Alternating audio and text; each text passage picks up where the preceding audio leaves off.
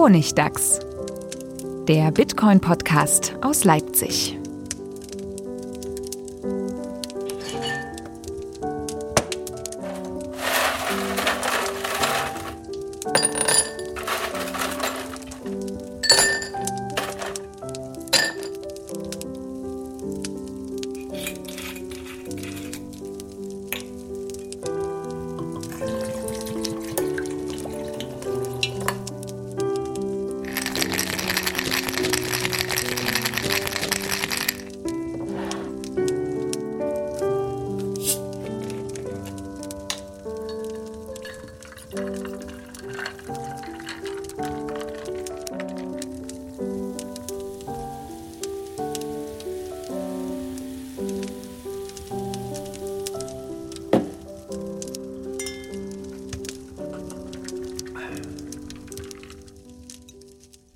Herzlich willkommen zur zweiten Folge von Honigdachs, dem Bitcoin-Podcast aus Leipzig mit Stefan Richter und Manuel Madren. Hallo. Und ich bin Friedemann Brenneis und äh, wir wollen heute wieder schön über Bitcoin reden, nicht allzu kompliziert, dass es auch ein bisschen für Einsteiger freundlich ist. Was?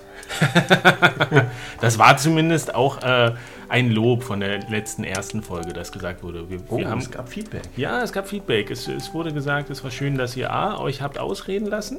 Das, das ist schön. Das wollen wir wieder versuchen, schlage ich vor. Und B, wir geben uns Mühe. Äh, dass wir versucht haben, Fachbegriffe zu erklären, auch nochmal, wenn es auch nur kurz ist. Ich weiß nicht, was ihr sonst noch für Feedback bekommen habt. Ähm, ganz gutes Feedback. Ich habe gehört, bis zur 20. Minute konnte man es auch noch verstehen, was, worüber wir gesprochen haben. Äh, das ist wahrscheinlich individuell verschieden und es ist, ich finde es auch völlig okay, wenn nicht, nicht jeder alles verstehen kann. Man kann es ja vielleicht auch nochmal hören später, wenn man wieder was gelernt hat oder so. Ähm, aber es ist auf jeden Fall, denke ich, eine gute Idee, dass wir alles erklären, was wir an Fachbegriffen verwenden. Wir wünschen uns auf jeden Fall Feedback und wir gehen auch gerne noch auf unklare Punkte der letzten Folgen ein. Also meldet euch bei uns. Genau, und äh, man kann sagen, das wird jetzt auch leichter, uns zu folgen. Es gibt jetzt einen RSS-Feed explizit für diesen Podcast. Äh, der steht dann auch in den Show Notes. Ähm, und die letzte Folge war ein bisschen groß äh, vom Dateivolumen. Die habe ich jetzt auch noch mal kleiner gemacht und wir werden das ein bisschen mobiltauglicher jetzt ausspielen in Zukunft. Ja, steigen wir gleich mal ein ins äh, frische Thema dieser Woche, äh, dieses Monats. Wir treffen uns ja nur einmal im Monat. Wir wollen sprechen über, wie man sich eigentlich am besten über Bitcoin informieren kann, weil das gar nicht so leicht ist. Ohne zentrale Institutionen. Äh, es gibt kein Bitcoin-Unternehmen, was Pressemitteilungen herausgeben kann. Oder der CEO doch. Der, der, CEO, der immer mal wieder auftaucht. Satoshi Nakamoto taucht ja auch mal immer wieder auf. Äh, Gerade heute. In, in Form anderer Personen, ja. Äh, und man sieht ja auch, dass die Medien ein großes Problem haben, sich mit Bitcoin auseinanderzusetzen, eben weil sie nicht diese gewohnten Informationskanäle, Pressemitteilungen zum Beispiel nutzen können äh, oder mal irgendjemand anrufen. Äh, Bitcoin ist ja so dezentral, es gibt tausend Meinungen, tausend Experten und immer kriegt man auch ein bisschen was anderes damit. Und deswegen wollen wir uns eigentlich unterhalten heute, wie oder austauschen darüber, wie wir uns über Bitcoin informieren, welche Tools wir nutzen, welche Quellen und ähm, ja, ich würde sagen, wir steigen einfach mal ein. Wir haben eben schon über die traditionellen Medien gesprochen. Äh, da kann man froh sein, wenn die voneinander abschreiben und beim Abschreiben nicht zu viele Fehler machen, aber an sich, hm, naja, ich bin von denen nicht so begeistert. Das ist ja eigentlich, eigentlich dein Thema, Friedemann. Mein Thema, naja, gut, ich mache ich mach die Presseschau immer und, und gucke da viel. Und äh, ich muss ja grundsätzlich sagen, also über die, die lange Zeit gesehen wird es besser. Ganz am Anfang, die, die Artikel, die, ja, waren, die waren mitunter grottig schlecht zusammengeschustert. Ähm, die Süddeutsche bringt in letzter Zeit immer mal wieder Bitcoin- und Blockchain-Artikel in einer gewissen Regelmäßigkeit, die auch ganz gut sind. Die Zeit fängt jetzt langsam an. Ähm, dann gab es ja diesen großen Artikel im Economist, The Trust Machine. Den habt ihr auch gelesen, oder? Ich habe ihn auch gelesen. Ich habe den ganzen Hype darum nicht so richtig verstanden, warum das jetzt so der große Durchbruch gewesen soll. Ich habe diese Bedeutung des Economist vielleicht auch einfach nicht als Nicht-Wirtschaftler so, äh, so gesehen, keine Ahnung. Aber der Artikel war relativ gut, wenn auch äh, wieder so ein bisschen dieses, ja, Bitcoin weiß man nicht so richtig, das ist so ein bisschen, das ist irgendwie nötig, aber eigentlich wollen wir doch nur die Blockchain haben, war so mein, deshalb, also meine, mein Eindruck, dass das da so ein bisschen durchgekommen ist. Aber sonst, das war ein guter Artikel eigentlich, ja. Fand ich auch. Ich, ich habe den nochmal sehr ausführlich gelesen. Ähm, und tatsächlich hat er eine gewisse, wie ich jetzt auch erfahren habe, eine gewisse Bedeutung für die Medienlandschaft, weil eben dieses, dieses, äh, dieses Medium Economist da so eine große Titelgeschichte, so eine lange dazu gemacht haben, sehen andere Medien und Redaktionen das und denken sich, oh, wenn die da jetzt ein Thema zu machen, dann müssen wir uns auch mit da mehr beschäftigen. Das ist, das ist, ähm, so funktionieren die Medien, das ist nicht immer optimal. Letztlich kann man aber sagen, es ist ja schön, dass das jetzt so ein bisschen Fahrt nimmt, äh, dass die Redaktionen anfangen zu sagen, oh, wir müssen uns damit beschäftigen. Es gibt ja aus meiner Sicht dieses große Problem bei den Medien, dass Bitcoin so ein vielfältiges Thema ist, was so viele Bereiche anschneidet. Es ist Wirtschaft, es ist Technologie, es ist Gesellschaft, es ist irgendwie Innovation, ein bisschen Feuilleton eigentlich auch. Und ich habe immer das Gefühl, die, die Redaktionen sehen dieses Thema und denken, ja, es betrifft mich vielleicht so ein bisschen, aber größtenteils eigentlich die anderen. Und das denken aber alle und dann fühlt sich keiner so richtig zuständig, sich, sich dem Thema anzunehmen, weil es eben so, es, es ist halt dieses Zusammenspiel aus Wirtschaft und Technologie und, und Gesellschaft. Ähm, und das ist halt auch schwer im Journalistenalltag, wenn es irgendwie darum geht, man hat einen Tag zu recherchieren, um sich zu einem aktuellen Beitrag, ein äh, Thema, einen Beitrag ähm, aus den Fingern zu saugen, dann kommt man bei Bitcoin ja nicht so weit. Da braucht man schon ein bisschen mehr Zeit, sich einzulesen. Also das haben wir ja auch gesehen jetzt bei, das ging gut durch die Medien, Bitcoin und Terror. Der Terror finanziert sich durch Bitcoin, wo Spiegel Online hatte, hatte einen Artikel äh, Deutsche Welle war irgendwie auch so ein Ausgangsartikel. Die hatten das ja ursprünglich, also da gab es ja diesen ursprünglichen Artikel vor schon vor, vor ein paar Monaten, die, wo einfach mal so drin stand, ja, der IS hat irgendein Bitcoin-Konto. Man kann jetzt nicht sehen, dass ich die äh, zwei Finger hoch mache und das in Anführungszeichen setze. Ähm, und das war, glaube ich, so ein bisschen, das hat diese ganzen anderen Artikel dann inspiriert, als dann tatsächlich dieser Anschlag in Paris kam. Und hinterher hat dann aber der, der äh, Journalist von diesem Deutsche Welle-Artikel auf Reddit einfach nur gesagt, nö, das war Quatsch. Also das, das war gar nicht so. Es gibt keinerlei Hinweis darauf, dass der IS mit diesem einem, mit dieser Bitcoin-Adresse oder was auch immer, natürlich gibt es Bitcoin-Adressen, die haben viel Geld, aber das hatte keinerlei Verbindung irgendwie zum, zum IS. Das, er meinte so, das habe ich nie gesagt, das haben die irgendwie hinterher hinzugefügt. So. Und das fand ich schon eine ganz äh, aufsehenerregende Sache, weil Deutsche Welle, ich weiß nicht, also ob das so, ein, so, eine, so eine Garagenfirma ist oder so, aber. Eig ähm, eigentlich ein Medium mit großer Reputation. Und es gab ja aber auch dann noch, ich glaube, News BTC oder sowas. Auch so eine.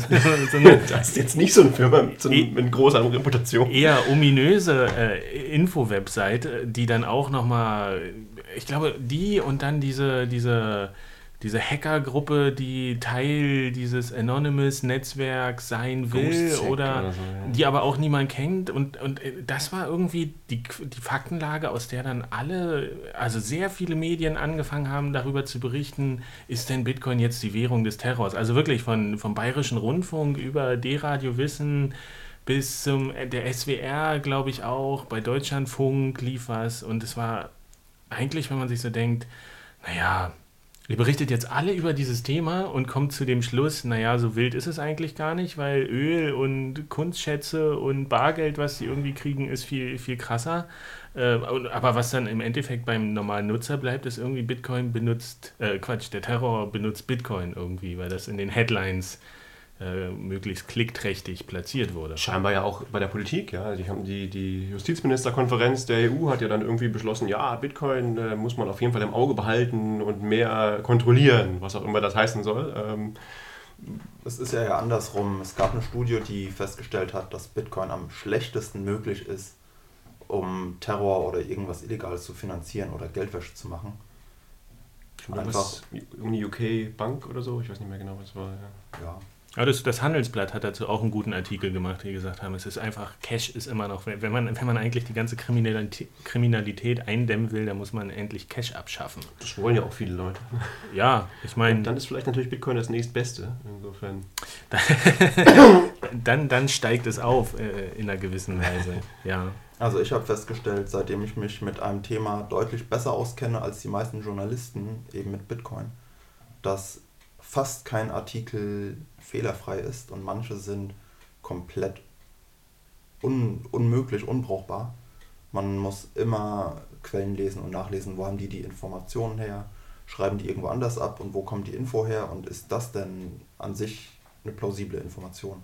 Ja, also das, sorry, was gerade äh, ich, ich wollte nur noch sagen, ich muss ja aber auch ein bisschen im Sinne der Journalisten sprechen, weil es ist, manchmal ist es wirklich so eine minimale Formulierung, die aus, aus eigentlich einem guten Gedanken oder wie man das erklärt hat, dann äh, eine falsche Tatsache macht. Und das ist aus meiner eigenen Erfahrung manchmal echt schwer zu finden, wenn man nicht seit anderthalb, zwei Jahren sich mit dem Thema beschäftigt. Also ich, ich, ich möchte den Journalisten da nicht immer Absicht vorwerfen.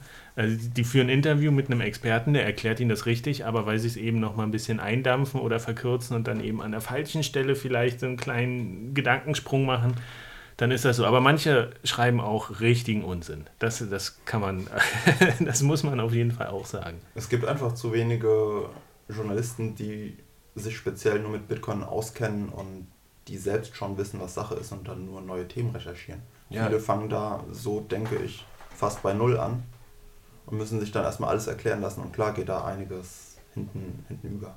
Ist aber ein Prozess, würde ich sagen, weil du, du hast diese, ich meine, Bitcoin, was ich immer gerne sage, ist, Bitcoin äh, ist, ist für alle Themenbereiche relevant, die entweder mit Geld oder dem Internet zu tun haben. Oder im Idealfall mit beiden. Und das ist ja, das ist ja auch Kunst und Kultur. Ich meine, es gibt jetzt, ich glaube, ich weiß gar nicht, wo das war, in welchem Magazin, gab es einen langen Artikel über äh, Peer-Tracks und Ujo oder wie die heißen, die das Musikbusiness mit Hilfe der Blockchain. Süddeutsche war das. Ich habe es aber noch nicht gelesen.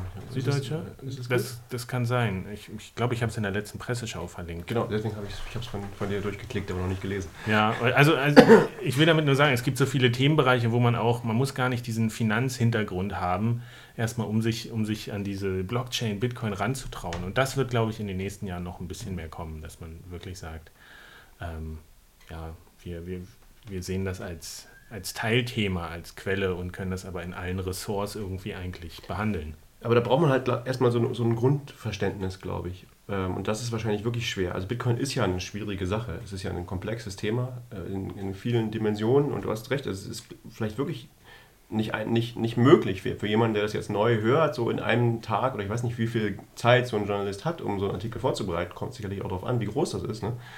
Da ist es einfach nicht möglich, das richtig zu können. Und vielleicht braucht es gerade so Leute wie dich, Friedemann, die, die halt sich damit beschäftigen und für die Bitcoin halt das journalistische Thema ist. Ähm, vielleicht geht das sonst gar nicht. Also ich habe nämlich genau dieses gleiche Erlebnis gehabt wie Manuel. Also dass das, das 2011 oder so was man da in den Zeitungen über Bitcoin, da fing das ja an, die, die Zeitungen zu interessieren. Da die, kamen die ersten Artikel darüber raus. Da gab es auch schon Artikel in, äh, was weiß ich, in der New York Times oder so darüber. Aber das war so unterirdisch, dass ich da wirklich so den Glauben an den Journalismus verloren habe. Ich hatte immer eine relativ naive Vorstellung davon, dass was in der Zeitung steht, dass muss ja irgendwie, äh, irgendwie stimmen. Aber das war so, so absurd. Da wurde vom CEO von Bitcoin erzählt und äh, weiß ich nicht. Also so, so ein Quatsch, dass du dir gedacht hast, äh, sag mal, haben, können die nicht mal Wikipedia lesen? So, das, das ist einfach unmöglich. Und das hat, da, hat, da hat sich wirklich schon viel verändert. Aber ich glaube, das ist einfach so, ich habe das Gefühl, da wächst so ein Bewusstsein, in der generellen Be Bevölkerung und vielleicht zuerst in, auch in den Medien. Also das ist vielleicht auch so was, dass bevor so die, die, ähm, die Allgemeinheit so ein Grundverständnis haben kann, so wie Bitcoin überhaupt funktioniert, was man damit machen kann, müssen vielleicht auch erstmal die Medien sich das erarbeiten, so als, als Vorreiter. Und dann braucht es vielleicht auch in dieser Szene wieder dann so einzelne Leute wie dich, die das bearbeiten und die da so ein, so ein, ein tieferes Verständnis dafür entwickeln. Ich sehe da auch noch großes Potenzial äh, in den Redaktionen selber, nicht nur dieses Thema äh, zu bearbeiten, darüber zu berichten, sondern ähm, vielleicht ein bisschen vergleichbar mit Social Media, das auch anzuwenden, äh, zum Beispiel für eine Recherche. Ich meine, in der Blockchain sind unglaublich viele Daten drin und die kann man nutzen, auch um zu recherchieren, um Sachen nachzufolgen. Es gibt jetzt, es ist noch nicht ganz klar, was man damit machen kann. Das Banalste ist irgendwie Transaktionen nachzuverfolgen und kann man die auflösen. Aber ich meine, es entstehen neue Tools mit Blockseer äh, die das schon mal ganz einfach machen, irgendwie Transaktionen nachzuverfolgen und zu gucken, wie ist das aufgebaut. Und wenn man dann noch ein paar Blog, äh, Blog, äh,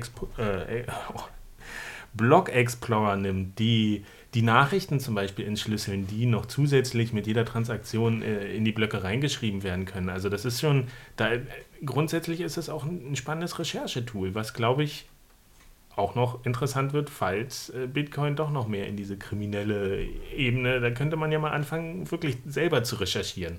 Wie sind da die Zahlungsströme, was passiert damit? Das halte ich generell für einen riesen Pluspunkt von Bitcoin. Das passiert ja alles nicht irgendwo im stillen Hinterkämmerchen, das ist ja alles online per se. Die ganzen richtigen Experten, die sind alle online. Wenn die was rausfinden, die schreiben öffentliche Posts, die twittern. Also alles, was irgendwie mit Bitcoin passiert, ist immer automatisch online und das kann jeder finden und man kann den Chefentwickler kann man e-mailen. Das ist nicht so verschlossen wie in, in herkömmlichen Gebieten, finde ich. Aber es ist eben ein bisschen schwierig, weil wirklich alle können gleichberechtigt, äh, gleichberechtigt Sachen online stellen. Und äh, wenn du erstmal so unbedarft in dieses Bitcoin-Ökosystem reingehst und der erste Twitter-Account sagt, ich bin der Chef von Bitcoin, ich meine, du, du musst erstmal gucken, auch wirklich, welche Leute sind, sind die relevanten und auf wen wird verlinkt. Und das ist schon noch viel Arbeit da irgendwie. Hm was zu finden. Und ich muss sagen, dieses, das, das ist ein richtiger Gedanke, dass du sagst, da ist ganz vieles irgendwie offen und, und, und online und so. Aber ich habe da auch ein, so ein Schlüsselerlebnis gehabt, dass das nicht immer so ist. Nämlich als ich, das kommen wir vielleicht nachher noch dazu, äh, dieses Buch gelesen habe, Digital Gold von Nathaniel Popper. Ähm, da geht es ja um die Geschichte von Bitcoin und, so. und ähm, da war es, ich, ich habe mir, als ich dieses Buch äh, angefangen habe zu lesen, da dachte ich, naja gut, das da werde ich jetzt nichts Neues lernen, weil ich habe das ja seit dieser Zeit, wo er darüber berichtet, ungefähr verfolgt. Ja gut, die, die erste, das erste Jahr jetzt nicht so, aber da war er auch nicht dabei. Das kann er auch nur im Nachhinein rekonstruieren. Ähm, aber das war überhaupt nicht so. Also der hat so viel, so viele Dinge da rausgefunden, wo ich dachte, wow, das hätte ich nie geahnt. Also das ist, das, das war eben nicht offen. offen. Das, der hat halt Interviews mit Leuten gemacht, die, die, dass die wirklich den, den äh, Verlauf von Bitcoin oder den, den, den, auch den Kursverlauf und so ganz extrem beeinflusst haben. Ja? Der, hat halt, der hat halt offengelegt, wer da wann Bitcoins gekauft hat, sozusagen in Millionenhöhe. Äh, und das ist ja was, was du nicht einfach so irgendwo liest. Also was, und was interne E-Mails und, und, sowas. und sowas. Also das fand ich irre, was der, diese Recherche und also es, es gibt schon noch einen ganz großen, ganz viel, also ganz viel Raum für so klassische Journalistenarbeit, glaube ich, die du, wo du nicht einfach im Internet recherchieren kannst, sondern wo du tatsächlich mit Leuten reden musst und die deren Vertrauen gewinnen und, und äh, und die dazu kriegen, dir was zu erzählen, was halt nicht jeder weiß. Und das fand ich in diesem Buch halt eine irre Leistung. Also was da, was da, was der da rausgefunden hat, äh, das hat einem, also mir hat das wirklich so die, die Augen geöffnet. Was das erklärt so ganz viele Dinge, die du halt von außen betrachtest. Oh, 2013 ist der Kurs wahnsinnig explodiert, aber du weißt nicht so richtig, was du denkst. Nur, naja, China war irgendwie dabei. Aber wenn du das Buch liest, dann weißt du eigentlich genau, wer das gemacht hat. Hm. Es, es ist erstaunlicherweise noch nicht auf Deutsch erschienen. Ist es nicht? Ich, also nicht, dass ich wüsste. Ähm, was, was ein bisschen schade ist. Es kam halt zuerst dieses Cryptocurrency-Buch der zwei Wall Street Journal Journalisten. Das ist irgendwie Ach, Eckhorn Ulstein Verlag irgendwie. Da ist das auf Deutsch erschienen, was auch ein sehr gutes Buch ist. Und ich habe so ein bisschen das Gefühl, dass es gibt ja jetzt ein Bitcoin-Buch, äh, vielleicht übersetzt es jetzt kein anderer deutscher Verlag, aber dieses Digital Gold ist, ist, ist echtes Gold zu lesen. Wirklich. Also es ist auch ganz, ist, die Bücher ergänzen sich ja auch gut. Das eine ist ja, Digital Gold ist ja meine Geschichte. Das ist ja wirklich so, liest sich ja wirklich wie eine Geschichte und dieses ähm, Age of Cryptocurrencies ist ja mehr so eine Einordnung, was bedeutet das alles und so. Es ist mehr ein Sachbuch, ein richtiges Sachbuch so und liest sich auch so und es ist auch sehr gut, hast du recht, aber, ich, aber dieses, es ist trotzdem, also Digital Gold finde ich äh, nochmal deutlich, deutlich besser zu lesen auch so und auch deutlich beeindruckender, was die Recherchearbeit angeht. Also mhm das ist halt an den Personen so nah dran. Du hast eine ja. handelnde Person und das andere ist so ein bisschen, und wie entstehen die Unternehmen, wie funktioniert die Technik irgendwie, wie ist dieses Ökosystem entstanden und das andere ist halt wirklich, wer waren die Personen, die dieses Ökosystem aufgebaut haben. Ja. So ein bisschen. Aber vielleicht können wir da später nochmal einen kurzen Exkurs zu machen. Die, die dringendste Frage für mich, warum wir auch dieses Thema gemacht haben, ist, was sind eure Hauptquellen, wenn ihr euch sachkundig äh, und auch ein bisschen effizient über Bitcoin informieren wollt? Ähm, ich mache es mir da einfach. Ich habe mich enorm reduziert und ich lese de facto fast nur noch Reddit und da den großen Bitcoin-Channel R-Bitcoin auf Englisch. Da habe ich das Gefühl, keine großen Neuigkeiten passieren, ohne dass, dass ich irgendwie mal die Headline zu lese. Ähm, das ist alles schön sortiert. Ich weiß nicht, ob alle Reddit kennen. Da kann der normale Benutzer Plus oder Minus stimmen pro Nachricht und das wandert dann weiter hoch oder runter. Ist quasi wie ein Forum, das sich selbst sortiert nach was auch immer die Leser gut finden und gibt einen schnellen Überblick und dann kann man auf einzelne interessante Sachen draufklicken und dann kriegt man hoffentlich die Quelle oder mehr Info dazu. Aber hast du das Gefühl, das ist so ein bisschen mein Gefühl, dass sich das auch verändert hat? Also ich habe auch diese, dieses Subreddit habe ich äh, in meinem RSS äh, Feedreader abonniert. Ich kriege da quasi alles durchgespült. Und ich, äh, also vor, vor ein paar Monaten war das noch echt leicht irgendwie. Da, da kommt täglich, weiß ich nicht, kriege ich da 120, 200 Meldungen oder vielleicht auch nur 50 so. Ähm, aber äh, ich gucke die alle durch und muss schnell entscheiden, sinnvoll, ist, steckt was drin oder nicht. Und ich habe so ein bisschen das Gefühl, A, es ist mehr geworden, B, es ist mehr, was sich wiederholt äh, und C, so diese Perlen. Also früher habe ich für, für meinen Blog da irgendwie super Perlen gefunden und ich habe das Gefühl, die, die kommen immer seltener. Also es wird so ich, manchmal habe ich das Gefühl, diese, dieser, dieses Subreddit ist auch in so einer Filterblase gefangen, wo es dann immer auch nur noch auf dieselben internen Quellen so ein bisschen verweist. Ähm, irgendwie manchmal habe ich das Gefühl, mir fehlt da was. Wie, wie, ist, wie, wie siehst du Auf das? jeden Fall. Also das mit Filterblase definitiv. Und die scheinbar interessanten Themen, die sind dann auch gerne mal fünfmal hintereinander als einzelne Threads da. Ähm, also um Reddit wirklich alles mal zu sehen, das ist fast ein Vollzeitjob. Ja, aber das ist ja der, die, der, die Stärke von Reddit. Also ich finde, wenn du das einfach Reddit als so ein Feed liest, dann, äh, dann nutzt du es nicht richtig. Also ich habe das früher auch gemacht. Ich habe alle Nachrichten auf Reddit gelesen sozusagen, einfach in, in so einem anderen Programm, was die halt als Feed ge genommen hat.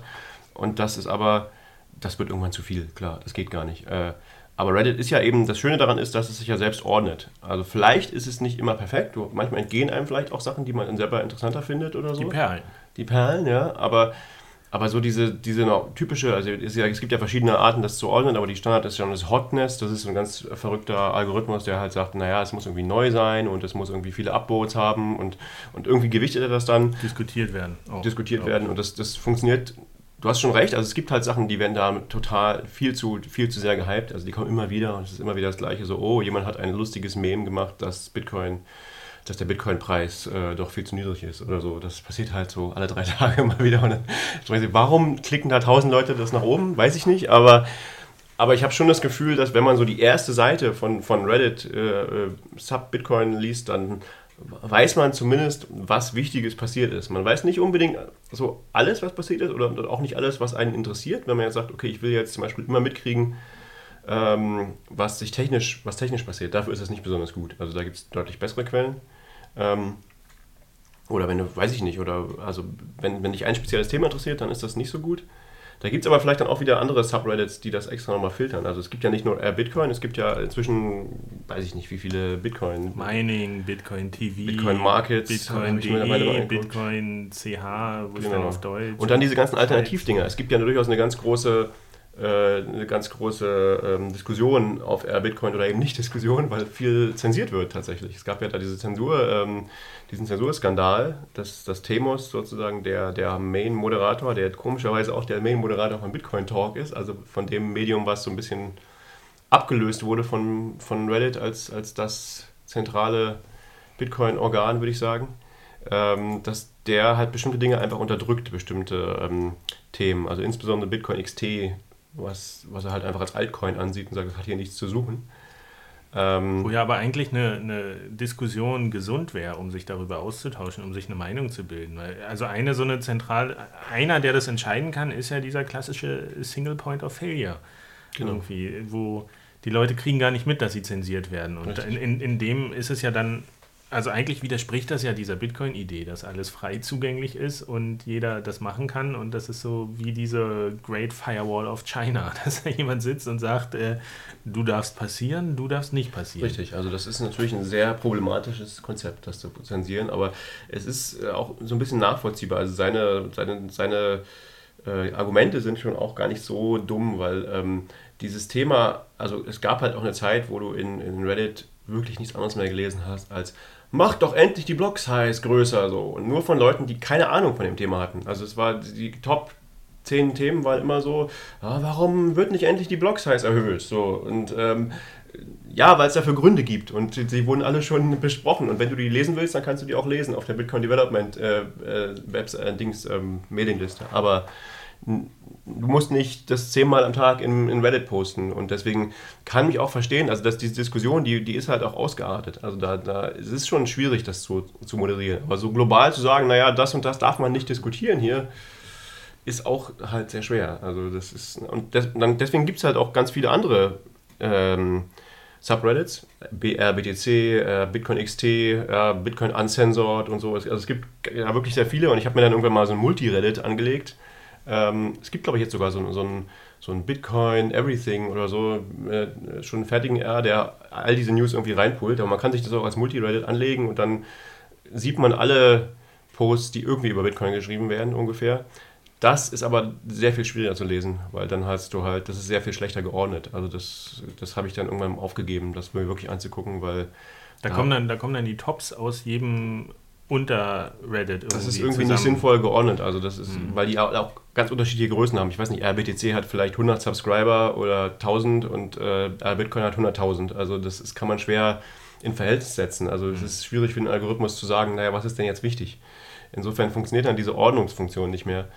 Ähm, aber wenn jetzt, wenn jetzt jemand äh, sagt, okay, ich kenne mich gar nicht damit, ich will mich für Bitcoin, ich interessiere mich dafür, habe auch ein bisschen Zeit, aber ich kenne diese Reddit-Seite, war ich noch nie drauf.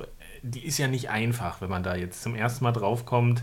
Äh, so hundertprozentig intuitiv ist sie nicht. Meine, hast du da irgendwelche Tipps, wie man da am besten mal rangeht? Also ich würde sagen, generell das Problem mit Bitcoin ist, dass es so eine große Welt geworden, man muss irgendwie filtern. Dann ist nur die Frage, lässt man eine große Gruppe von Benutzern bei Reddit filtern oder herkömmliche Journalisten filtern und schreiben oder irgendwas dazwischen. Es gibt ja noch viele Online-Quellen, Online-Magazine, die auch wiederum filtern. Aber irgendwo muss man filtern. Selbst wenn man sich 24 Stunden nur mit Bitcoin beschäftigt, kann man nicht mehr alle Informationen und alle Neuigkeiten lesen.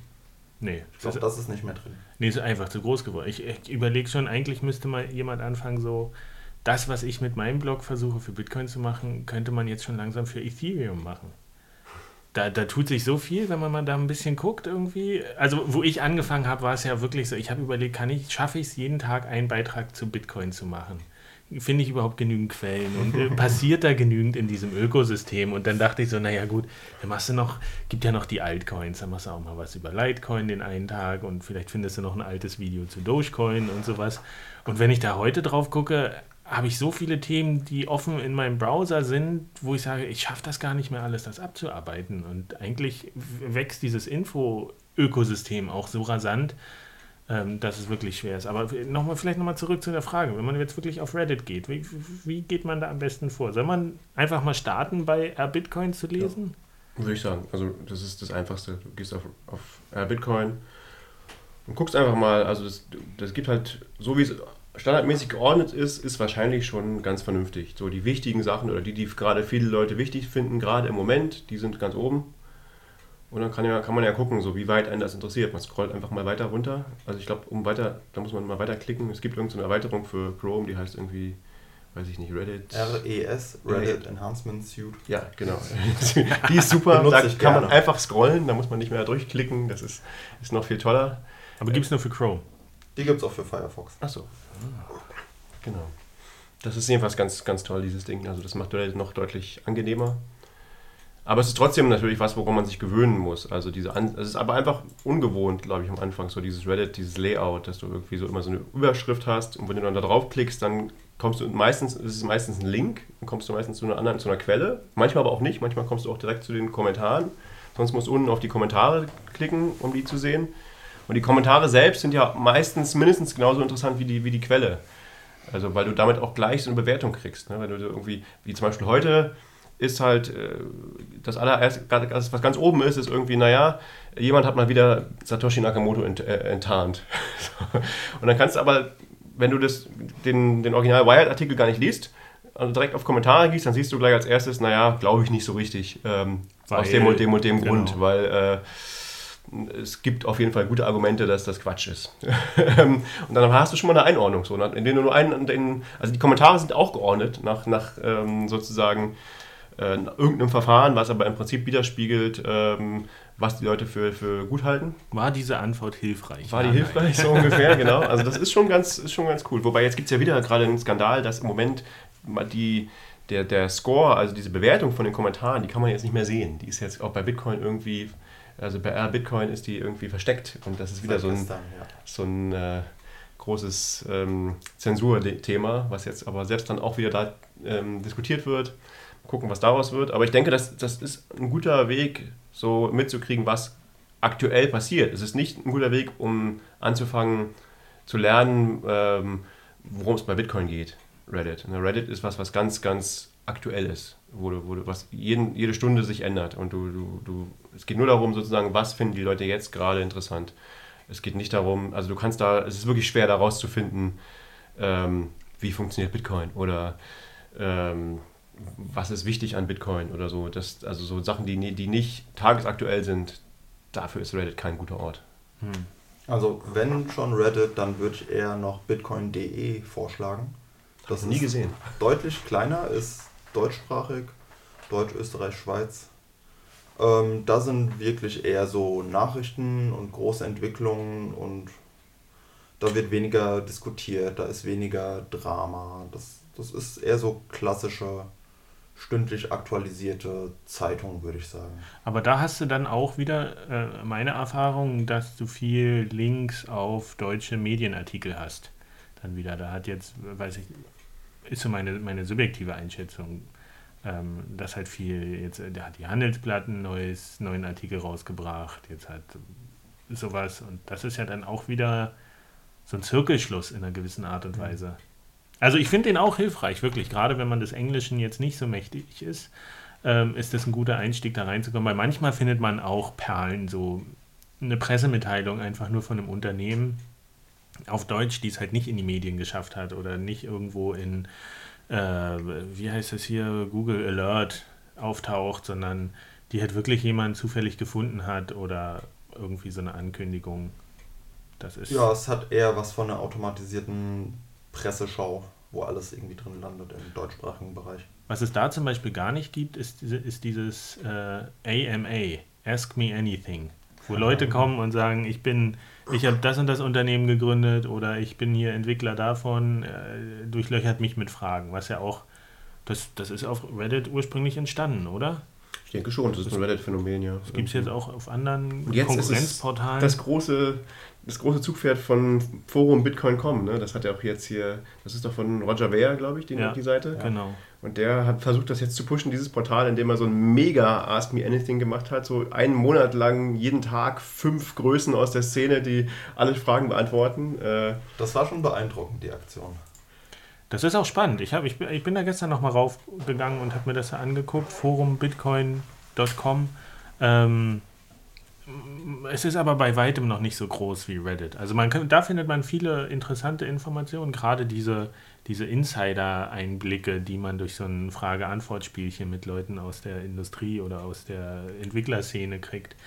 Die, da kann man ja auch schon viel daraus lernen, aber es ist noch, es gibt glaube ich auch sogar ein deutsches, ein, ein deutsches Unterforum-Teil da, ähm, da ist aber, glaube ich, der Moderator der Einzige bisher, der da Sachen in regelmäßigen Abständen postet. Also das hat noch nicht so richtig Schwung aufgenommen, äh, wie ein bisschen. Also forum.bitcoin.com ist ja eigentlich eine etwas hübschere Variante von Bitcoin Talk.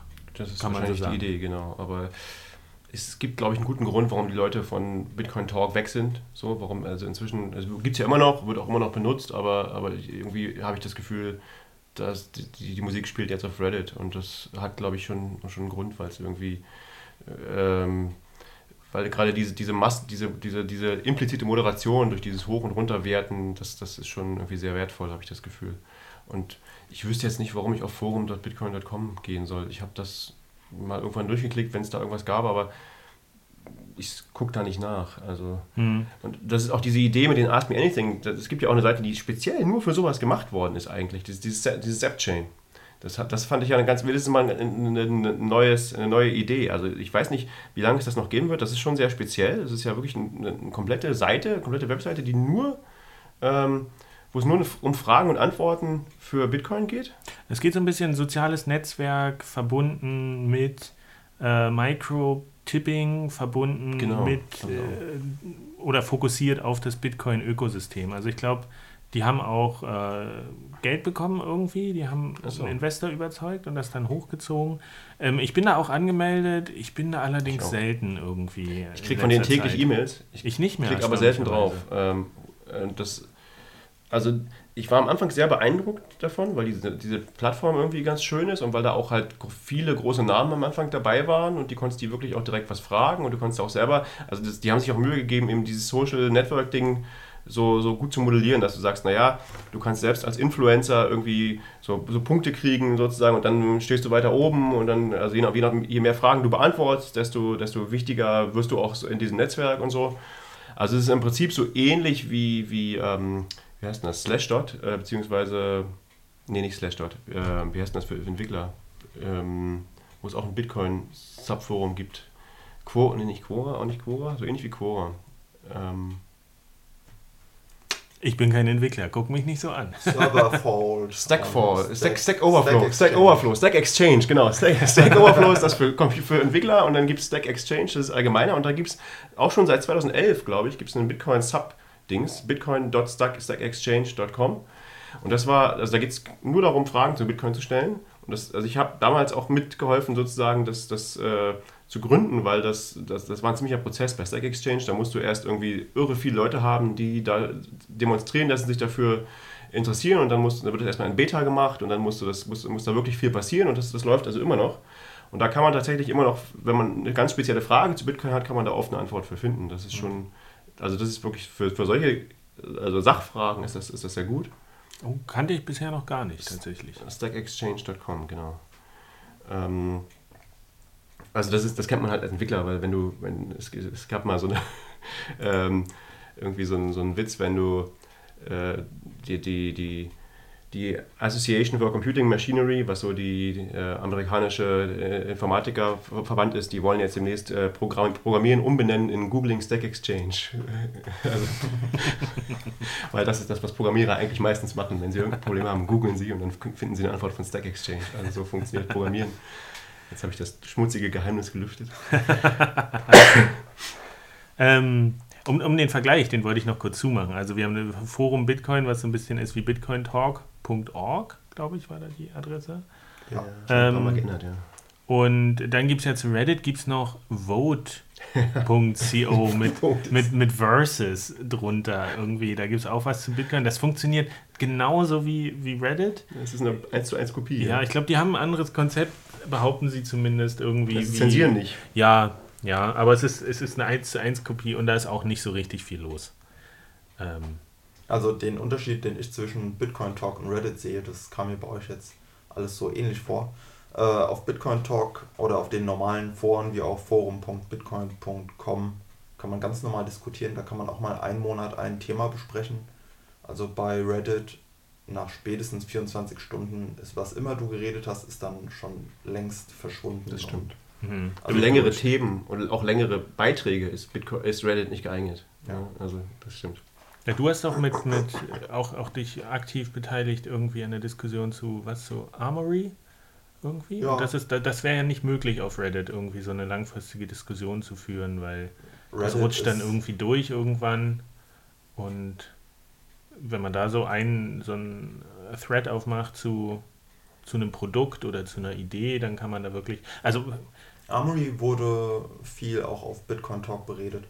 Sowas wie, okay, es gibt jetzt eine neue Version, die ist Beta, testet die mal und dann wird da einen Monat lang geschrieben, was kann man noch besser machen, welche Fehler sind aufgetaucht, sind die Fehler jetzt behoben, ist bei der Mac-Version jetzt irgendwas noch komisch. Das, also da gibt es Threads, die jahrelang noch aktiv sind und wo sich hunderte Leute beteiligen, ist eben, ich sehe es als völlig anderes Medium als Reddit. Auf jeden Fall. Ist es, ist es. Äh, was dem halt manchmal fehlt, ist wirklich so ein bisschen Struktur. Also in, in solchen Fällen, wo man wirklich ein, ein Thema hat, wo man gut daran arbeiten kann, funktioniert es prima. Was ich jetzt selber gesehen habe, ich hatte auch für diesen äh, Bitcoin-Workshop, den wir in Halberstadt organisiert haben mit den Geflüchteten, ähm, das hatte ich da auch beworben. Äh, habe gesagt, wir machen sowas, hier könnt ihr uns unterstützen, schickt uns Präsentationen, sowas. Ähm, und habe dann auch später noch auf unseren Podcast hingewiesen mit den Ergebniszusammenfassungen. Aber zwischendurch ist, das hat, glaube ich, jetzt schon 15 Unterseiten, äh, weil die Diskussion auch so abgedriftet ist in dieses grundsätzliche, oh, was, was, was brauchen wir, was machen Flüchtlinge überhaupt in Deutschland und sowas. Und total weg von diesem Fokus ist und ich kriege das noch manchmal, weil ich den, den, das gestartet habe, kann ich nochmal draufklicken, gibt es neue Antworten zu, zu meinem Post. Und das hat überhaupt nichts mehr damit zu tun, was ich da ursprünglich gestartet habe. Und das ist halt auch so, manchmal hast du so eine hast du dann so eine Diskussion, eine spannende Frage am Anfang und dann hast du dieses, dieses klassische, ich, ist, ist ja auch aus dem Trollen so ein Phänomen, wo einfach das, das Subjekt, über das geredet wird, wird so immer hin und her geworfen und bis es überhaupt nicht mehr zu erkennbar ist. Ähm, ich glaube, der wird noch ewig weiterlaufen und es wird immer diffuser werden. Ja, Bitcoin Talk ist quasi unmoderiert und unzensiert. So im, im Kleinen, in Threads, da kann jeder schreiben und da wird nichts sortiert. Und da kann niemand sagen, okay, die Antwort ist gut, die wird jetzt mal weiter hervorgehoben wie bei Reddit. Was mir wiederum bei Reddit gefällt, ich finde Reddit ganz gut für Neuigkeiten und wenn man wirklich mal diskutieren will, dann eher ein Forum, welches auch immer. Ja. Ich bin jetzt auch bei forum.bitcoin.com bin ich jetzt auch angemeldet. Ah, sieh an. Seit kurzem, ja. Das scheint doch was zu sein. Vielleicht melde ich mich auch mal. Na, ich habe das Gefühl, Bitcoin Talk und dieser große Reddit Subforum, das, das, erinnert mich alles an Mount Gox, bevor es richtig krachen ging. Wie also das, das ist alles so groß und aufgebläht und hunderttausende Mitglieder und Zensur und Drama und das, das fällt doch bald auseinander. Und es wird echt Zeit für ein paar Alternativen. Die sollten da sein, bevor es auseinanderfällt. Das ja, ist ja, ja. das Gute Wichtige. Parallele. Aber kommen wir nochmal, weil du eben anmelden gesagt hast. Wie ist es denn so mit den klassischen äh, modernen Newsquellen, Social Media, Facebook, Twitter, Instagram? Seid ihr da angemeldet? Ja. Nutzt ihr das? Ich bin noch nicht mal Mitglied bei den Dingern. das ist sehr korrekt.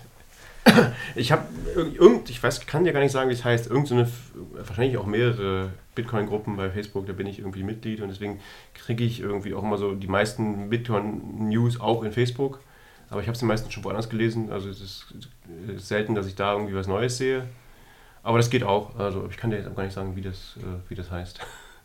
Aber du weißt das bestimmt besser, oder? Was, Facebook? Ja, was man bei Facebook abonnieren muss. Aber ich weiß nicht, es gibt Bitcoin Germany und Bitcoin Community Deutschland oder sowas. Ähm, ich finde da auch selten irgendwie richtig gute Informationen. Ich nutze das selber als Kanal, um irgendwie auszuspielen, Sachen, die ich jetzt schon mhm. ähm, gefunden habe, meine Blogposts ein bisschen zu promoten. Ähm, aber ansonsten Twitter fand ich am Anfang sehr spannend, muss ich sagen. Twitter war, als ich auch mit Reddit noch nicht so warm war, eine gute Quelle, um einzusteigen. Aber ich habe auch das Gefühl, das ist. Also am Anfang bin ich da auch reingegangen und habe einfach Bitcoin gesucht und bin allen sofort gefolgt. gefolgt. die irgendwas mit Bitcoin machen. Das war auch noch übersichtlich. Das ist heute auch nicht mehr machbar, weil dann hast du irgendwelche Online-Casinos und zwielichtige Börsen und die spammen dich dann wirklich alle zehn Minuten mit irgendwelchen Werbenachrichten zu. Ich habe so ein bisschen das Gefühl, dass, dass äh, Twitter so eine große Hochzeit hatte, als die Altcoins so richtig hip waren. dass wirklich viel ausgetauscht wurde, sich über, über Pump-and-Dump-Schemes und äh, neue Events bei, bei Twitter. Und ähm, ich hatte selbst die Erfahrung. Ich bin ja mal auch in so eine Börse rein und dachte, so, ich nehme jetzt hier mal meinen Bitcoin oder die Bruchteile davon und jetzt will ich reich werden, weil Bitcoin ist durch, aber hier die Altcoins, da kann man noch richtig was machen. Das war eine sehr spannende Erfahrung. Irgendwie nach einer halben Stunde hatte ich meinen Einsatz vervierfacht und dann zehn Minuten später war alles weg. und äh, also ich habe das wirklich lange verfolgt und da gibt es tolle Geschichten, die sich, wo, wo sich die Communities fast ausschließlich über Twitter ausgetauscht haben, wo man aber auch nie wusste, wer ist das eigentlich und wie glaubwürdig ist diese Information. Also das war so wirklich dieser wilde Westen. Du kannst an eine Börse gehen, kannst da viel Geld verdienen, aber die Informationen, die du bekommst, pf, du weißt nicht wer bringt die mit welchem Hintergedanken irgendwie. Und da gab es auch, da hatte ich, glaube ich, vor einem Jahr auch mal einen Artikel drüber geschrieben. Ähm, da ging es so ein bisschen um Zeta-Coin oder sowas. Das ist so ein Altcoin, der war mal, der war mal recht recht beliebt. Und dann hat sich die Community aber hochgekocht auch irgendwie. Dann gab es Ankündigungen, wir gehen nach Afrika und haben da schon den dicken Deal in Kenia und, äh, und dann ging der Kurs durch die Decke natürlich an den Börsen und dann ist das aber alles nicht gekommen und dann haben sie, hat sich die Community auf einzelne Twitter-Accounts oder die User, die dahinter stehen, gestürzt und versucht, möglichst viel über die rauszufinden und ganz skurril, wo du gemerkt hast, so, ihr habt alle keine, ihr habt gar keine Informationen, ja, irgendwer hat euch irgendwas versprochen und jetzt versucht ihr einen Schuldigen dafür zu finden, weil ihr Geld verloren habt. So. Das mhm. zahlt dieses Lehrgeld. Aber das war so echt faszinierend, wie sich das über Twitter äh, vor allen Dingen verbreitet hat, hatte ich so das Gefühl. Aber mittlerweile ist es ein bisschen ruhig geworden und auch mehr so ein News-Ausspielportal. Genau, ist ein Ausspielportal. Ich glaube, Twitter ist für viele Leute halt so ein Original- Quelle. Also das, was, was du gesagt hast, was es in Bitcoin ja nicht so viel gibt, ist so Pressemitteilungen von Firmen, aber gibt es natürlich trotzdem. Es gibt ja viele Bitcoin-Firmen und die, so, so, solche Pressemitteilungen habe ich das Gefühl, die werden immer zuerst über Twitter ausgespielt. Da kommt immer eine Twitter-Nachricht und mit einem Link drin und dann weißt du, aha, jetzt ist bei BitPay was passiert oder so. Also wenn du das sowas in der ersten Minute erfahren willst, dann ist wahrscheinlich gut bei Twitter aktuell dabei zu sein.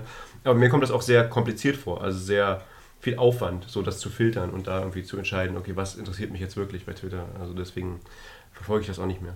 Ist ja auch, ähm, wenn du 2000 Leuten folgst, was da durchrauscht einfach durch den Feed, kann man ja auch nicht mehr wahrnehmen. Das ist, ich nutze es mehr auch immer noch mal so als, als Blitzlicht irgendwie mal so gucken. Manchmal findet man wirklich interessante Leute, die wirklich was Spannendes machen und denen folge ich dann explizit. Die sagen, mhm. ich, ich entwickle hier irgendwas und die, die erzählen ja dann auch mal was äh, fernab von Bitcoin ist es auch okay, um mal den Horizont ein bisschen zu erweitern.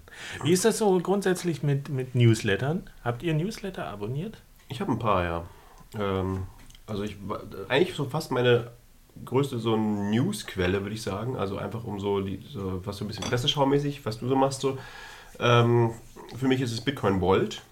Das ist ein komischer Name, aber wenn man das googelt, findet man das. Das ist ähm, Kenne ich auch noch gar nicht. Ist mir noch nie untergekommen. Das bisher. ist ein ziemlich cooler Newsletter. Der, der macht, glaube ich, im Wesentlichen einfach nichts anderes als eine Google-Suche nach Bitcoin und e, verwandten Themen und publisht die automatisch in, in, äh, in einem. In einem äh, da gibt es noch eine Seite, ich weiß gar nicht, wie die heißt. Du kannst es auf der Webseite angucken, Bitcoin Vault, irgendwas.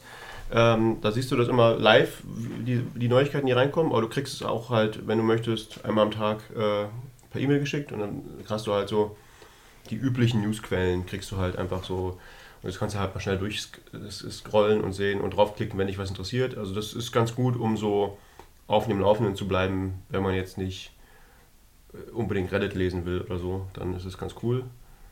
Äh, ich hatte mal ist, das, ist das was wie, wie äh, Google Alert? Kann sein. Es ist so eine. Es klingt jetzt so, als es auch, es, es ist, glaube ich, von Google auf jeden Fall gespeist. Das ist irgend so ein, so ein Filter, der auf Google läuft. Ähm, wie das tatsächlich funktioniert, kann ich dir jetzt gar nicht sagen. Wie ist es mit dir, Manuel? Hast du? Äh ich benutze gar keine Newsletter. Das ist alles einfach viel zu viel. ja, ich meine, ist auch eine gute Entscheidung, ja. wenn man sagt, irgendwann muss man auch aufhören mit recherchieren, sonst du kannst dich totlesen bei Bitcoin. Also bei all den Quellen und Medien, die wir bisher besprochen haben, habe ich den Eindruck, da landet eigentlich eh alles und immer so das Ähnliche, so mhm. äh, große News und Zeitungsberichte und sowas. Ähm, was ich noch vor allem in der Anfangszeit ganz spannend fand, waren diese expliziten Bitcoin News Artikelproduzenten, sowas wie Bitcoin Magazine. Das war so mit der erste. Die haben mit, mit guten Autoren schöne Artikel geschrieben, auch mehrseitig, mit Hintergründen und auch ein bisschen recherchiert und eben nur explizit zu Bitcoin. Also die wussten auch, wovon sie reden. Und das war jetzt nicht nur, okay, ich verlinke jetzt mal einen Zeitungsartikel, sondern die haben richtig selbst Content geschrieben. Also so richtig spezielle Bitcoin-Medien gibt es ja ein paar. Gibt ja auch, wie heißt das, äh, Coindesk hm. und äh, die, die ganz, ganz... Äh, Cointelegraph. Cointelegraph, genau, und dann NewsBTC und Brave New Coin ist ein Name, den, den finde ich so scheußlich, den Namen, dass es mich es widerstrebt, mir darauf zu klicken. Aber ich glaube, die haben manchmal tatsächlich gar nicht so schlechte Artikel, diese Brave New Coin Leute. Aber, ja. der, der, aber das, der Name klingt schon so nach Spam-Seite, dass man sich denkt, äh, geht gar nicht. Aber es gibt so einige, ja. Aber, aber gibt's, habt ihr irgendwie Erfahrung, gibt es da irgendwas noch, was man noch wirklich was konsistent gut ist? Ich habe irgendwie nicht das Gefühl.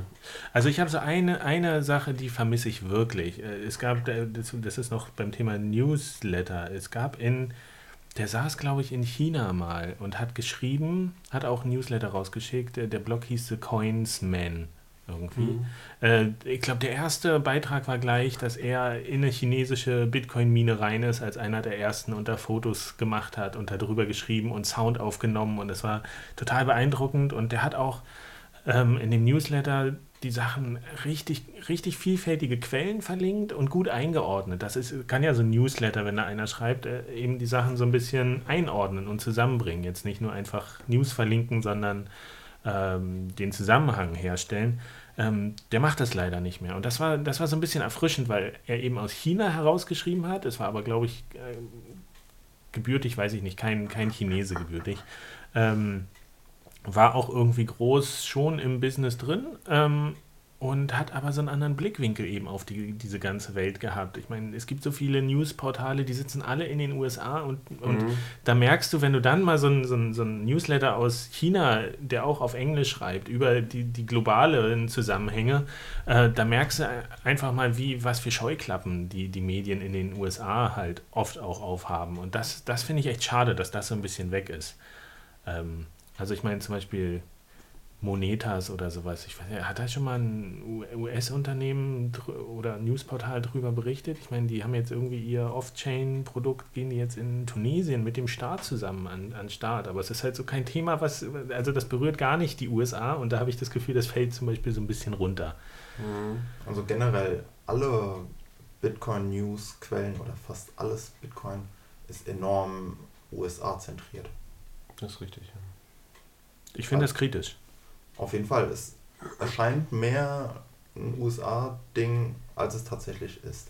Da ist in Europa doch mehr los und auch in China und in anderen Teilen der Welt. Ja, besonders, besonders, besonders wenn in China eben diese ganzen Miner sitzen. Und, ja. äh, und was jetzt, äh, habe ich nur einen Artikel gelesen beim Scaling Bitcoin äh, Workshop jetzt, dass es große kulturelle Differenzen auf der Bühne gab einfach. Ja, und dass das so, ich will jetzt nicht sagen, die Arroganz der westlichen Welt äh, irgendwie, wir müssen die Blöcke größer machen, daran gescheitert ist, dass sie gesagt haben, ja, aber wir haben, sitzen hier in China und wir können irgendwie, wir haben diese Firewall und Zensur und Datenprobleme. Also also das war, ich glaube, da muss sich noch viel ändern, dass, dass, dass, die, dass die Newswelt so ein bisschen. Also das ist vielleicht was, was tatsächlich fehlt. Also gerade so, wie, wie, du sagst, wie dieser Coinsman, jemand, der aus, aus China auf Englisch berichtet oder so, weil das ist halt, ich glaube, das ist einfach ein Sprachproblem. Also dass du ganz oft, natürlich gibt es viele Leute in China, die sich für Bitcoin interessieren, aber die meisten, oder aber, aber vielleicht zumindest schreiben die nicht viel Englisch. Also man kriegt nicht viel mit davon. Also es gibt immer mal jemanden, der irgendwie so ein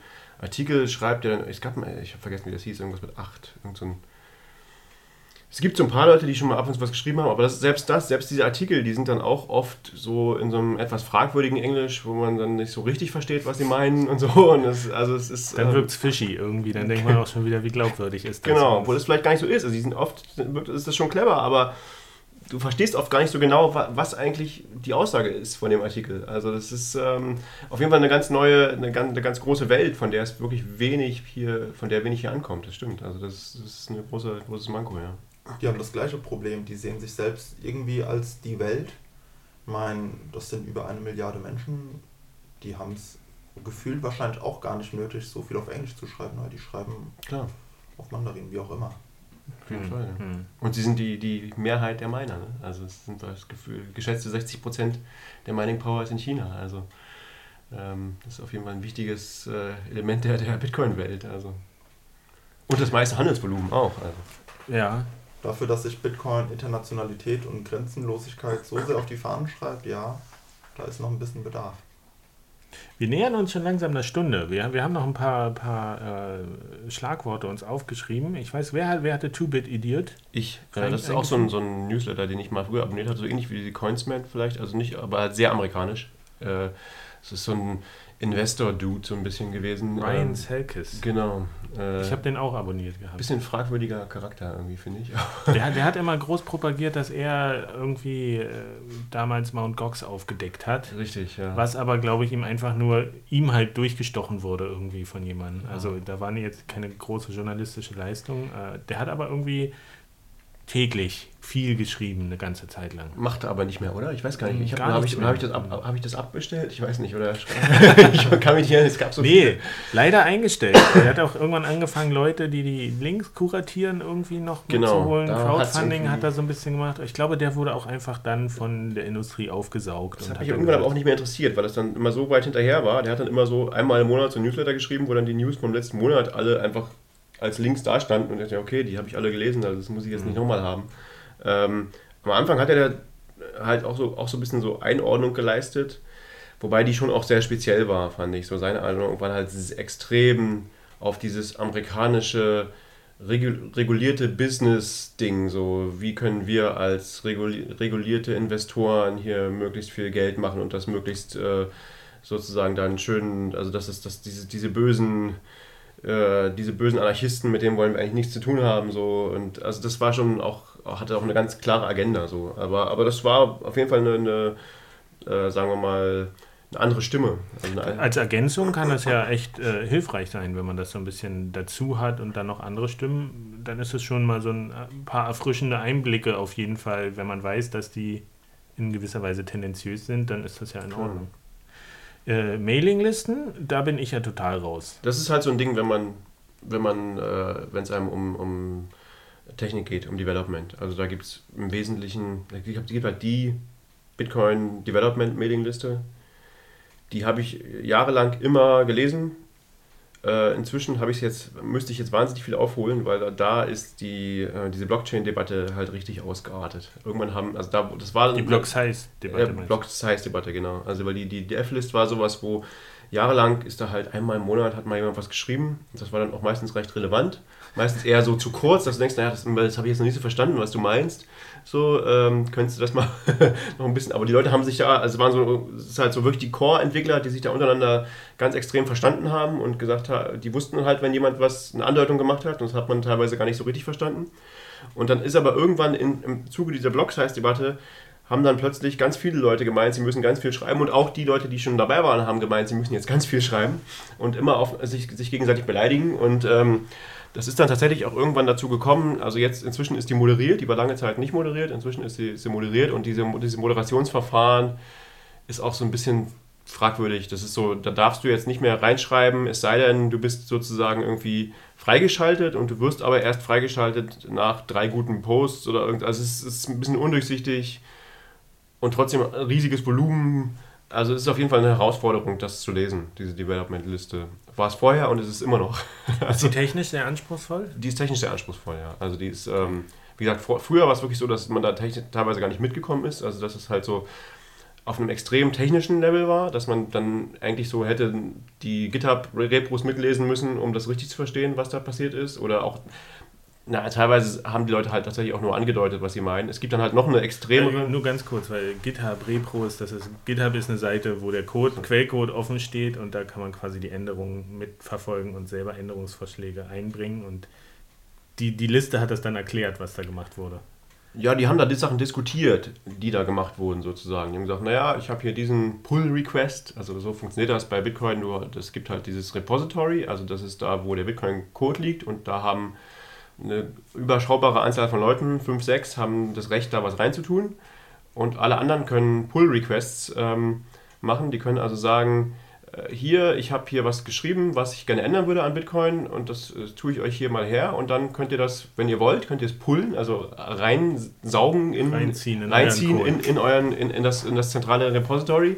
Und das passiert halt nach, dann erst nach, einer, äh, nach einem sehr ausführlichen allgemeinen, ähm, wie heißt das? Äh, Diskussion? Diskussion oder Testing und also ein großer Prozess, wo halt, wo halt irgendwie festgestellt wird, okay, das wird wahrscheinlich nichts kaputt machen und es ist wahrscheinlich gut, was, wir da, was der da gemacht hat, dann wird es vielleicht in Bitcoin aufgenommen. Und die Diskussion dazu, die wurde halt auf dieser Mailingliste geführt.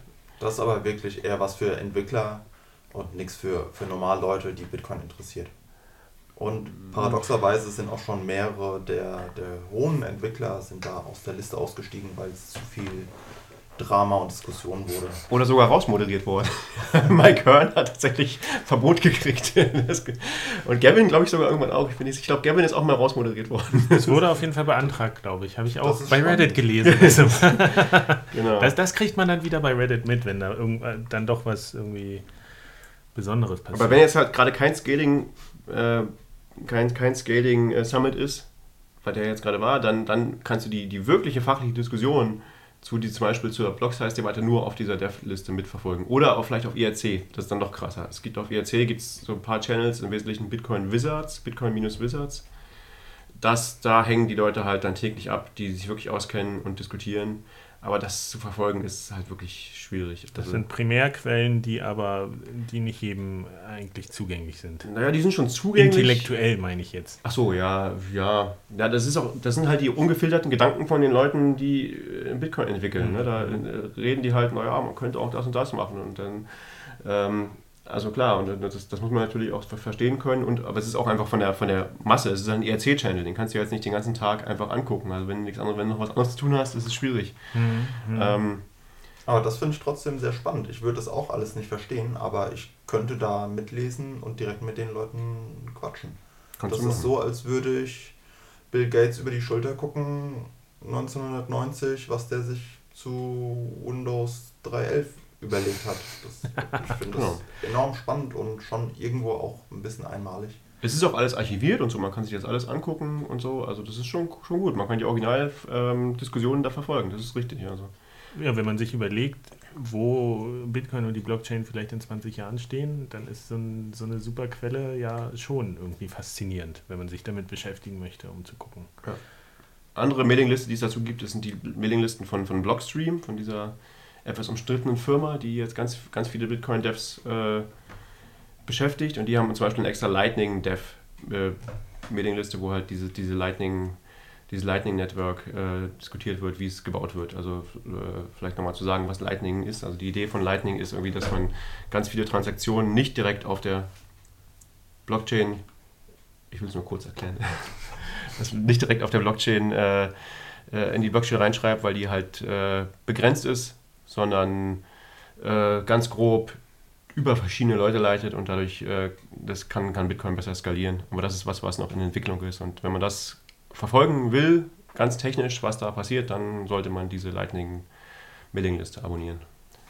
Okay, ich, ich würde sagen, wir gehen jetzt noch, wir haben noch so ein paar Punkte, die gehen wir jetzt ein bisschen in Lightning Rounds, wie es so schön heißt, vielleicht durch. Einer hat noch Bitcoin-Wiki aufgeschrieben. Ich wahrscheinlich, ja. Du, mein, meine Frage ist dazu, äh, Bitcoin-Wiki erklärt sich so ein bisschen selbst, ist äh, quasi, kann man alle Begriffe nachschlagen, so ein bisschen von Bitcoin. Genau, ist vielleicht nicht, nicht immer ganz aktuell, so, aber oft, wenn man irgendwie eine Frage, gerade eine technische Frage hat oder so, also was irgendwas ist oder wie oder wie irgendwas definiert ist oder so, kann man das da ganz gut finden. Also kann man, dem, kann man dem trauen? Das ist so meine Frage. Oder ist das wie bei der Wikipedia, dass im Zweifelsfall kann da jeder erstmal reinschreiben, was er will und man weiß nicht, ob das vielleicht erst nach einer Woche korrigiert wird, wenn Ich weiß nicht, wie, wie da die, die Bedingungen sind. Ob da jeder reinschreiben kann, kann ich dir gar nicht sagen. Äh, ich denke schon, aber ich habe noch nie gesehen, dass das irgendwie dass man denen nicht trauen könnte, in dem Sinn, dass, das jemand, dass da jemand äh, Unsinn geschrieben hat. Also was eher so ist, es kann sein, dass die Sachen darin veraltet sind. Also mhm. dass, die, dass das halt keiner gepflegt hat. Das passiert öfter mal, glaube ich.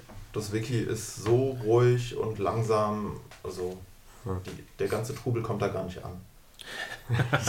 also wer wissen will, wie Bitcoin vor zwei Jahren war, der kann das eher vor vier. Also was ganz schön ist mit dem Wiki ist, man kann da alle Bips nachlesen. Also diese Vorschläge, wie man Bitcoin erweitern könnte und da geistern ja viele rum, auch die normale Anwender betreffen. Die kann man da alle nachlesen, die sind dort primär erklärt und auch gut verständlich. Auf Englisch natürlich. Auf Englisch, ja. Es gibt auch ein deutsches Bitcoin-Wiki. Ähm, es gibt in fast allen Sprachen, glaube ich, eine, eine Seite. Stimmt, doch, aber ich, ich weiß nicht, ich wie glaube, viel, dieser kleiner, wie bei ja. Wikipedia auch. Also. Es ist halt nicht alles en Detail erklärt. Kommen wir noch mal ein bisschen zu äh, Konsummedien. Podcast haben wir die große Überschrift. Ich meine, wir machen hier einen Podcast, wollen damit eine, eine, kleine Lücke füllen, die wir denken, die existiert, aber es gibt ja noch äh, ein paar andere Podcasts. Äh, gestern habe ich selbst geblockt noch kurz über die Kollegen von Bitstaub, äh, Andreas Schildbach und Dirk Jeckel. Sehr technisch, haben lange nicht aktualisiert, ist ja. uns heute aufgefallen, so ein bisschen. Also ist mir gestern auch aufgefallen, aber ich dachte. Leider, mach mal wieder was.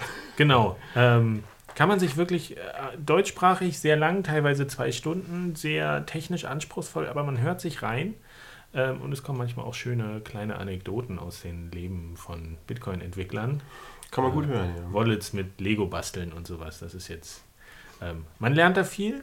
Ähm, dann kann ich noch kurz äh, verweisen. Ich habe ja mal im Radio so eine kleine äh, Rubrik gemacht, digitales Bezahlen ähm, bei Detektor FM. Das ist ein bisschen aktuell gewesen. Teilweise ging es aber auch groß um die Grundlagen. Wer da noch mal reinhören will, das sind immer so Beiträge bis zehn Minuten, die immer ein Thema hatten. Wir verlinken das auch alles. Das fand ich sehr gut. Also das ist halt für, für völlige Einsteiger sehr gut, die gar keine Ahnung haben, was Bitcoin ist. Weil das ist halt wirklich so journalistisch aufbereitet für die allgemeine Bevölkerung.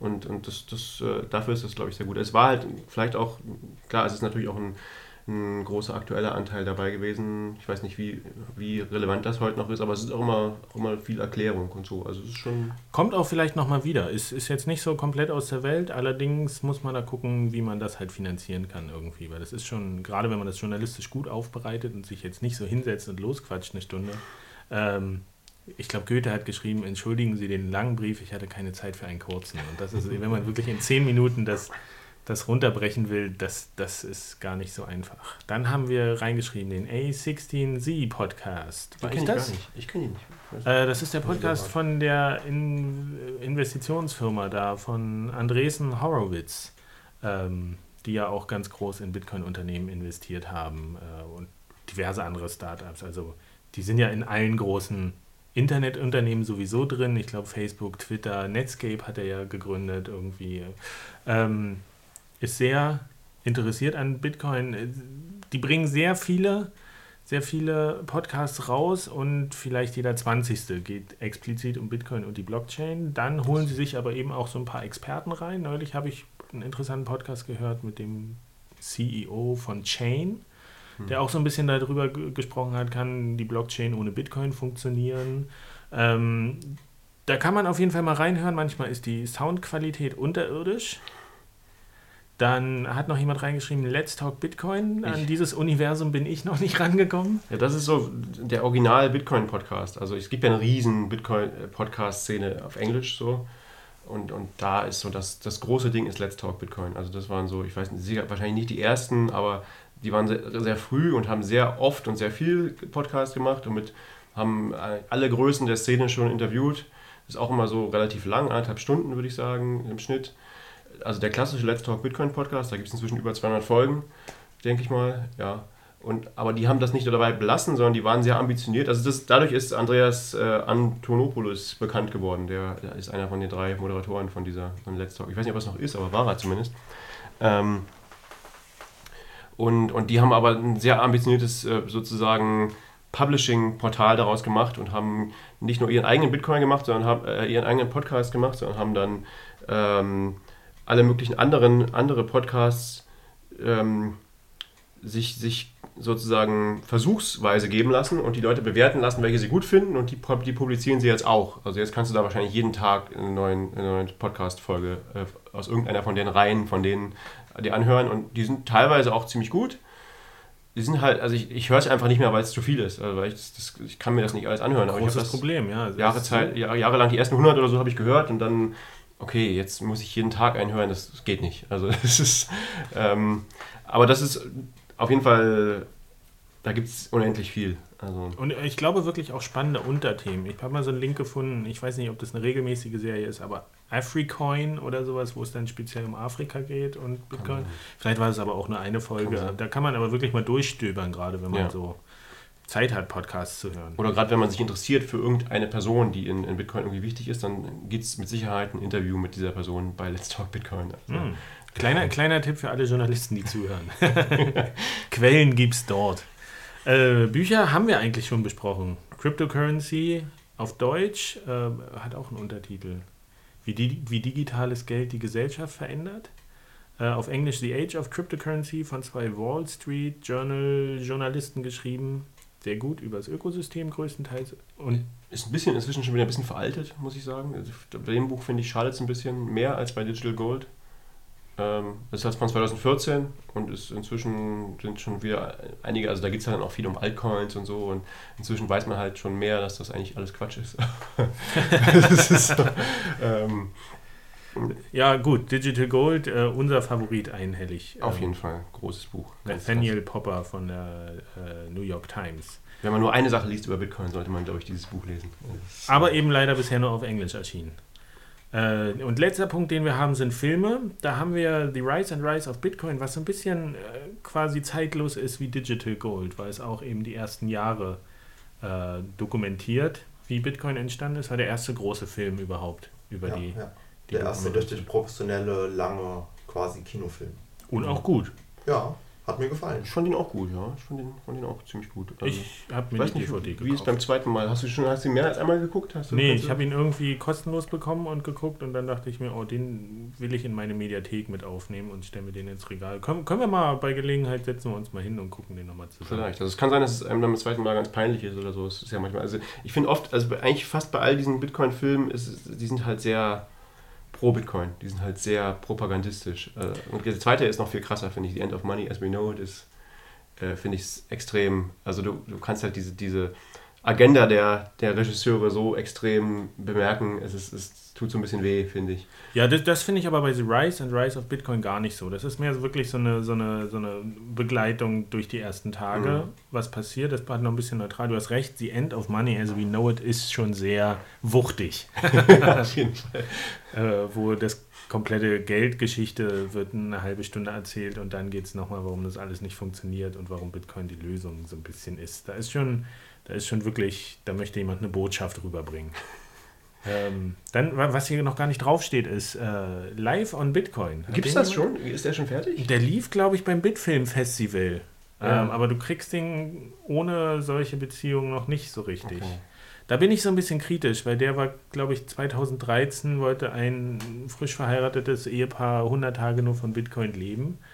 Ähm, da sehe ich auch diesen Zeitbezug so ein bisschen kritisch, weil ich meine, zwei Jahre, vielleicht war es auch 2014, ich weiß gar nicht. Nee, zwölf, also das ist lange das ist, das ist schon sehr lange, also damals extrem mutiges Experiment, aber so lange Postproduktion ist... War damals auch nicht so neu eigentlich, das, das hat jemand 2011 oder so schon gemacht, dass er durch die ganze, also nicht, nicht so, also der ist halt an einzelne Personen und der ist durch Amerika gereist, nur mit Bitcoin und so, äh, also insofern war das damals auch noch nicht, auch nicht so neu.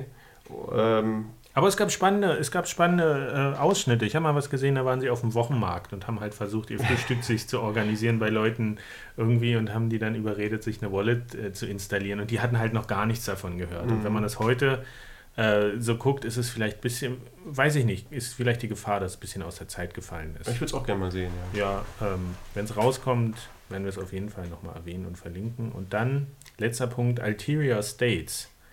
Ähm, großes Abschlussprojekt glaube ich, von Thomas, Thomas Kantor. Ähm, ich, den Namen weiß ich jetzt nicht hundertprozentig. Den fand ich sehr gut, muss ich sagen. Der ist ein bisschen subtiler, politischer. Ja. Und, und, und nicht, und halt nicht mit dieser, mit dieser Haut drauf äh, Libertarian Agenda, mit dieser so, ähm, ja, die Fett will uns alle umbringen. Äh, so, sondern es ist wirklich ein bisschen cleverer, habe ich das Gefühl. Es ist so, es ist so ein bisschen anarchistisch alles, und, und, aber es bedeutet, es ist halt, es abstrahiert ziemlich viel von, von Bitcoin als Geld. So, sondern es ist mehr so die Bedeutung von so einem dezentrales Netzwerk zu haben, wo man ähm, Werte oder, oder äh, wo, wo man Dinge eintragen kann, die nicht zu, zu verändern sind. Also was das auch so für Staaten bedeuten könnte und so.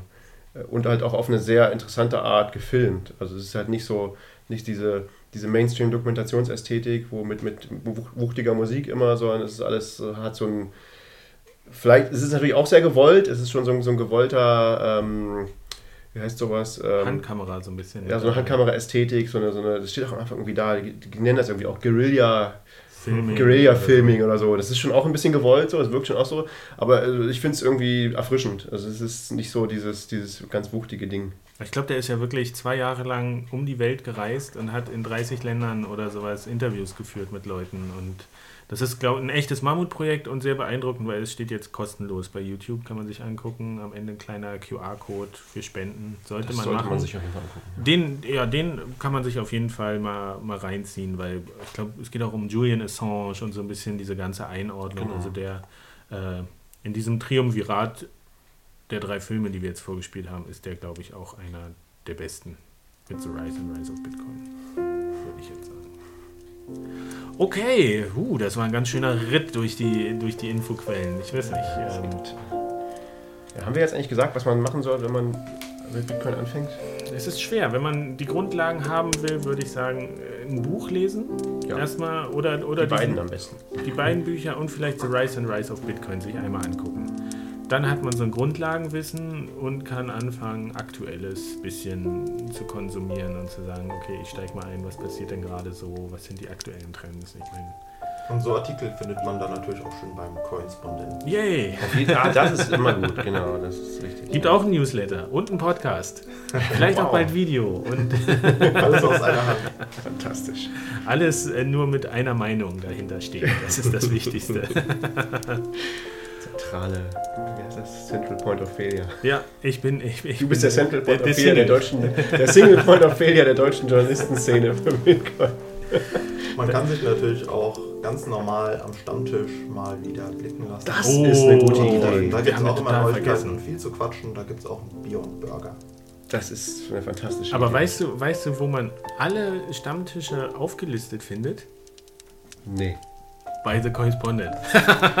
ist nicht wahr, wirklich? Ich habe eine Seite, ja, so Meetups, kann man Sehr nach gut. Städten kann man gucken irgendwie. Mhm. Es gibt schon viele in Deutschland. Berlin ist viel, Stuttgart.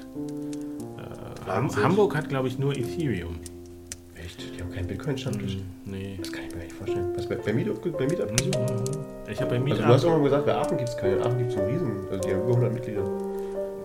Ja, weiß ich jetzt auch nicht, ich weiß es nicht aus dem Kopf, aber ich habe so, bei Bitcoin Talk wurden die ja teilweise angekündigt mhm. und bei Meetup sind viele. Also bei Meetup findet man sie meistens auch, wenn man gerade nicht bei Correspondent ist. Ja. Genau. Kann man mal gucken. Das ist auf jeden Fall eine sehr gute Idee. Wann ist denn der nächste äh, Leipziger? Ähm, nächste Woche? Nächste Woche schon. Am Donnerstag.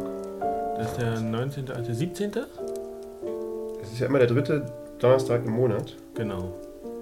Ja, genau. Und das ist der 17. Ah, ja. Mhm. Gut, dann freuen wir uns. Äh, da kann man uns dann hoffentlich alle treffen. darauf, ja. Genau. Gerne dann Kritik persönlich. Ansonsten Kommentare kann man schreiben, Mails, irgendwie Twitter sind ja auch ein paar von uns unterwegs. Ihr findet schon Wege, uns zu kontaktieren, falls euch etwas aufstößt oder ihr Hinweise habt oder ihr Lob loswerden wollt. Gut, nächster Podcast voraussichtlich dann Mitte Januar vernünftig, ja. Sein, wir machen da irgendeine. Vielleicht auch Special, eine Special, Special Issue. Wir gucken mal, vielleicht früher, spätestens dann, sagen wir so. So ist das. Verschlüsselt genau. schön und testet eure Sicherheitskopien. Sehr gut. Ja. Bis dann. Tschüss. Tschüss.